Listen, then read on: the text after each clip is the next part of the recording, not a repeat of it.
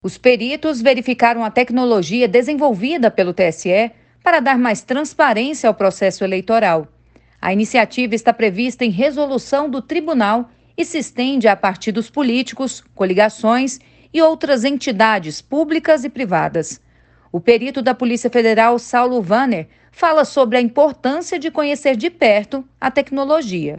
A gente tem, consegue ter um conhecimento mais amplo né, de, todo, de todo o sistema e analisar, né, para ter uma transparência melhor, analisar o funcionamento. Né. Eu acho importante, quanto mais pessoas estiverem em cima, né, analisando, contribuindo, melhor para o sistema eleitoral como um todo. Em ano eleitoral, o acesso para conferir a tecnologia se dá normalmente seis meses antes do pleito.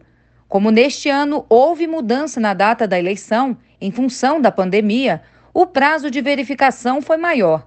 A cerimônia de assinatura digital e lacração dos sistemas será realizada entre os dias 13 e 16 de outubro. Para Eumano Amâncio, assessor do sistema de TI do TSE, o propósito das visitas é checar a consistência do sistema. O propósito deste instante né, não é de fazer um teste nos sistemas, é de verificar se o sistema de fato está fazendo aquilo ao qual ele se predispôs a fazer. É óbvio que se for encontrada alguma inconsistência, que não é esperado, será corrigido em tempo das eleições. Do TSE, Mônica Vieira.